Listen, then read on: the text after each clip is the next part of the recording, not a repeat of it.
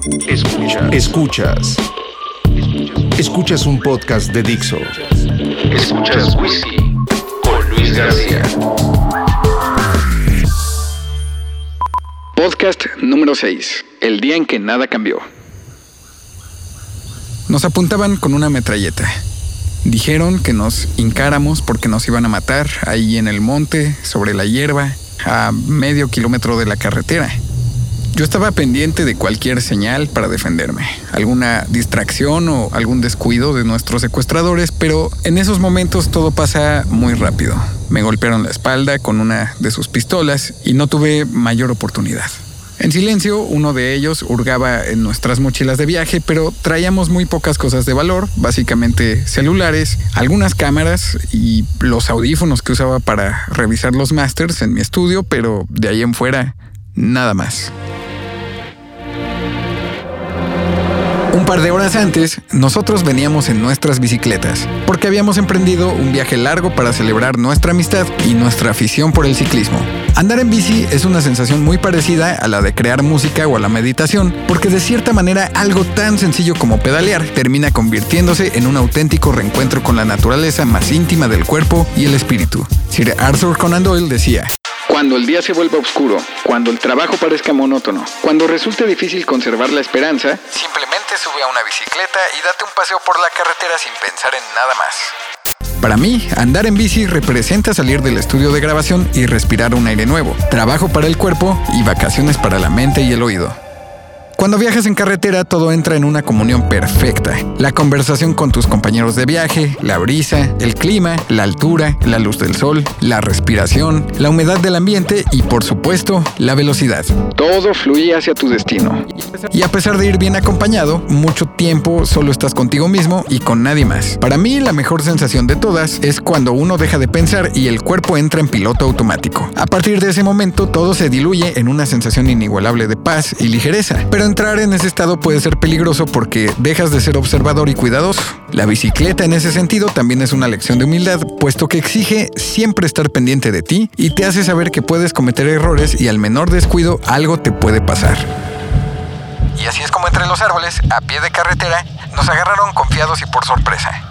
Regresando al punto inicial de esta historia, nos hicieron amarrarnos pies y tobillos con nuestras propias agujetas y nos tiraron boca abajo sobre la tierra con las piernas adormecidas y cansadas por casi 8 horas de viaje ese día, más otras 12 horas de trayecto el día anterior.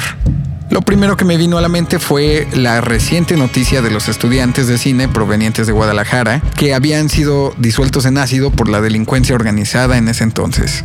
Me dolía y me preocupaba que la gente que amo tuviera que reconocer nuestros cuerpos en mal estado. Pensé en mis padres, que me han dado tanto y a quienes agradezco todo, en mi familia y mis amigos. No pude despedirme de nadie y al final solo escuchaba como uno de ellos le pedía a su compañero con gritos fuera de control que nos matara y que nos disparara ya. Por mi parte, pude concentrarme en el sonido del viento, las cigarras que anuncian la lluvia y mi respiración. Nunca tuve miedo. La última sensación que recuerdo fue la de sentirme totalmente satisfecho y agradecido. Amé la vida con locura, viajé, aprendí, probé todo tipo de manjares, leí libros que me transportaron a otros universos y otros tiempos, disfruté del café, del vino, del tacto con otra piel. Nunca creí en Dios ni en la vida después de la muerte, así que me dejé tocar el alma por el presente para disfrutar del mundo que me rodea. Tomé muchos riesgos y tal vez me hubiera gustado ser más considerado con los demás, pero no me arrepiento de nada.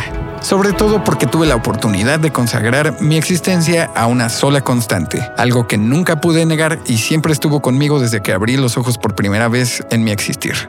La música. Siempre y a pesar de cualquier circunstancia, la música. Pensaba en todo lo que me había llevado a ser productor musical. Recordé que mis padres a los 10 años me llevaron al Palacio de Bellas Artes a escuchar el guapango de Moncayo interpretado por la Sinfónica Nacional y dirigido por Enrique Diemeque. A partir de entonces jamás me pude alejar de ello. A los 11 me compraron una guitarra eléctrica muy sencilla y a los 12 ya estaba tocando en Rocotitlán, el viejo y legendario semillero de la música en el país. Una cosa lleva a otra y recuerdo que tocar ahí hace 23 años me llevó a conocer Massive Sound, ahora un prolífico estudio de grabación ubicado al sur de la ciudad, pero que en ese entonces estaba en desarrollo. El dueño era un chamaco que, al igual que yo, moría por hacer música y aprender a producirla. Pasaba horas con mis camaradas aprendiendo a sonar y a soñar. El tiempo fue avanzando y nunca hubo marcha atrás. Entré a la Escuela Nacional de Música y pasando los años me salí porque simplemente el mundo académico y yo no nos llevamos bien. No había escuelas de producción musical en el país o las que habían eran incosteables. Tampoco había tanta información, o tal vez sí, pero busqué en los lugares equivocados. Dice Platón en uno de sus diálogos que el conocimiento sensible no es verdadero ya que no es infalible y tiene solamente como objeto la percepción y la opinión más no las ideas. Tener únicamente contacto con la experiencia me llevó a tener un conocimiento que no es estable ni permanente, además de ser poco susceptible a ser definido de manera clara y precisa. Algo aprendí, sin duda, pero inexorablemente caí en el estancamiento. Desde una óptica personal, contemplaba como otros amigos que no se dedicaban a la música avanzaban en sus vidas. Algunos compraban coche, otros se casaban, otros se iban de viaje laboral, tenían sus horarios fijos, capacitaciones, quincenas seguras, aguinaldos, bonos, prestaciones, comidas con los suegros el fin de semana, hijos, su nueva pantalla, videojuegos, lavadora, una carrera, hipoteca, vacaciones, seguro dental, servicio de streaming, guardarropa para cada ocasión, crédito en el banco, en fin. Me da esta pena porque gana más que yo. Pero miren cuánto gano yo. Se siente como si todo el mundo girara a la derecha, menos tú. Porque en efecto, de músico no te mueres de hambre, pero de eso al vivir cómodamente como productor musical hay una gran diferencia. Posteriormente me di cuenta que en muchos sentidos el negocio de la producción puede requerir de ciertas consideraciones antes de entrar en él. Primera, hay que sonar chingón. A pesar de que el mundo cada vez tiene menor cultura de la escucha, la calidad sonora ni siquiera es una ventaja competitiva. Es a huevo. Si no suenas bien, no tienes cómo entrar a la jugada. Hay que tener un sonido consistente y a prueba de balas que en la mayoría de los casos toma muchos años desarrollar. Hay quienes echan mano de su gran talento, otros de su vasto conocimiento técnico y en el mejor de los casos ambas. Pero la curva de aprendizaje es larga y hay quien simplemente nunca lo logra. Segunda, el responsable de todo como productor y emprendedor es uno mismo. Detrás de nuestro trabajo no hay estructuras corporativas grandes que permiten o hasta fomentan la medianía sin consecuencias graves. No hay quien pague contadores, abogados, ni administradores que velen por el marco legal, fiscal o el buen funcionamiento de nuestro negocio y no hay cobertura para los fracasos o los malos resultados. En pocas palabras, todos los riesgos los absorbes tú. Tercero, el productor que apenas entra al negocio comúnmente tiende a vender sus servicios a un sector artístico que probablemente está descapitalizado. Esto hace más complicado cumplir objetivos como la estabilidad financiera, el reconocimiento entre la comunidad de profesionistas y sobre todo la permanencia dentro de la industria. Ya ni siquiera se hable del crecimiento y el bienestar, porque eso es materia de otro podcast. A grandes rasgos, la industria de la música es una bestia complicada, un multiverso lleno de diferentes realidades y perspectivas donde las posibilidades son infinitas y sin embargo es más fácil fracasar que tener éxito. Pareciera un buen indicador que cada año en México egresan 600 productores de las diferentes escuelas que ofrecen la carrera. Pero ojo, muchos terminan en mezcla de sonido para cine o series de televisión, otros en doblaje, sonorización, venta e integración de tecnología y un sinfín de disciplinas increíbles que se desprenden del sonido, pero aquí estamos hablando estrictamente del proceso de llevar a cabo cualquier idea meramente musical y plasmarla en algún fonograma o presentación en vivo. Y justo en este asunto es en donde hay muy pocos lugares. Desde que recuerdo el panorama siempre fue poco alentador, con ciertas diferencias tecnológicas y generacionales, pero a grandes rasgos la situación laboral en México para el productor más o menos funciona de la misma manera desde hace ya varios ayeres. Por eso la frustración y la impotencia me asaltaron inevitablemente. Está cabrón aguantar en esta industria. Pero recuerdo que a pesar de ello nunca dudé. Siempre supe que todos los fenómenos físicos y sociales a nuestro alrededor son cuestionables, pero cuando la música se siente dentro del cuerpo y del espíritu, se convierte en la única certeza. No existe otra posibilidad. Y no quiero caer en este choro meritocrático de que el éxito se da gracias a la voluntad y el esfuerzo y la dedicación. Al contrario, lo que quiero decir es que cuando este tipo de certezas viven tan arraigadas en uno, renunciar a cualquier dejo de normalidad se convierte en la única opción. A veces uno puede llegar a pensar que todo se puede ir a la mierda. La cartera, la salud, la estabilidad, todo menos la música. No hay alternativas, no hay negociaciones.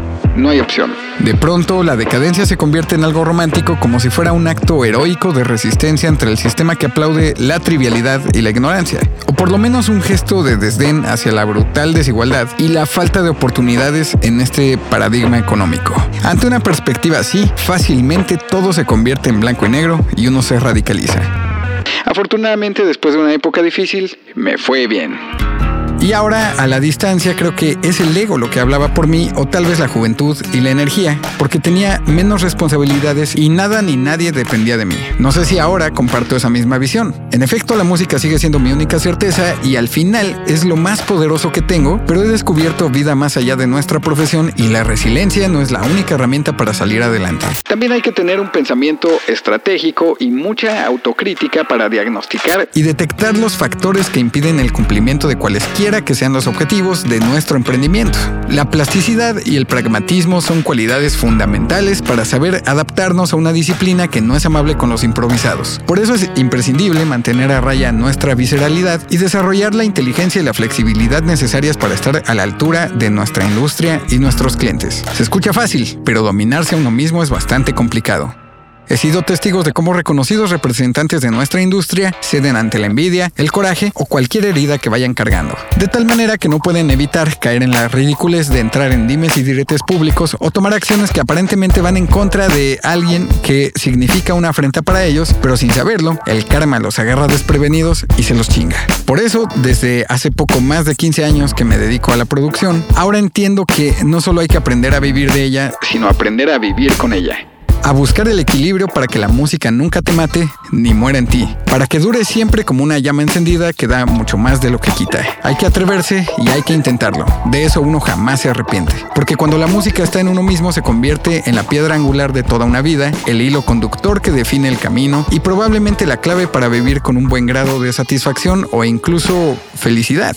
Cuando yacía amarrado boca abajo sobre la tierra en medio de la nada y tenía la muerte a mis espaldas, fue prácticamente un reflejo instintivo echar una mirada hacia el pasado y escudriñar todo lo que había vivido. Todo giró en torno al bellísimo e ilimitado arte de los sonidos organizados en el tiempo, la frecuencia y la dinámica. Entonces, entre los gritos de aquel loco que nos quería matar con su metralleta, pude apreciar un bello silencio proveniente de la naturaleza fresca bajo el cielo gris y el atardecer lluvioso. Tenía mucho por hacer y a pesar de que solo me quedaba negociar por la vida, ya estaba listo y podía morir en paz.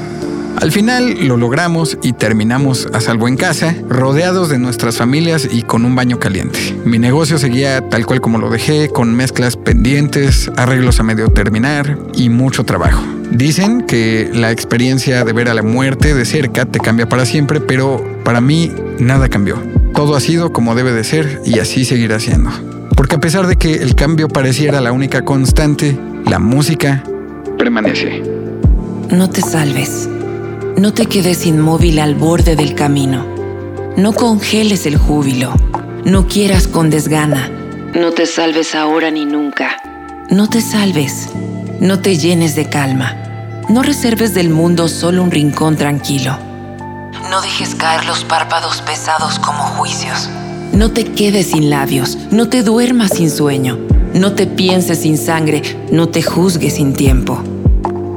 Pero si pese a todo no puedes evitarlo, y congelas el júbilo, y quieres con desgana, y te salvas ahora, y te llenas de calma, y reservas del mundo solo un rincón tranquilo, y dejas caer los párpados pesados como juicios, y te secas sin labios, y te duermes sin sueño, y te piensas sin sangre, y te juzgas sin tiempo, y te quedas inmóvil al borde del camino, y te salvas.